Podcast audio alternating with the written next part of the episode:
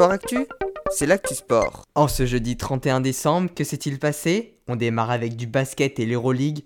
L'Asvel s'est lourdement incliné face aux Turcs de Ferenbas. Une défaite 81 à 59 qui les place actuellement avant-dernier de la compétition européenne.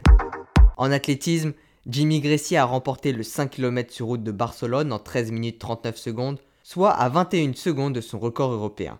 Chez les femmes, c'est l'Éthiopienne Genzebe Diababa qui a été la plus rapide en 15 minutes 00.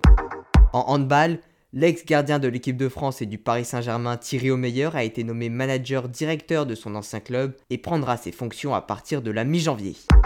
Enfin en voile, après 53 jours de course, les skippers en sont actuellement aux deux tiers du parcours et approchent le Cap Horn. Au niveau du classement, c'est le maître coq 4 de Yannick Bestaven qui finira l'année en tête. Voilà pour les actualités du jour, à l'année prochaine dans Sport Actif.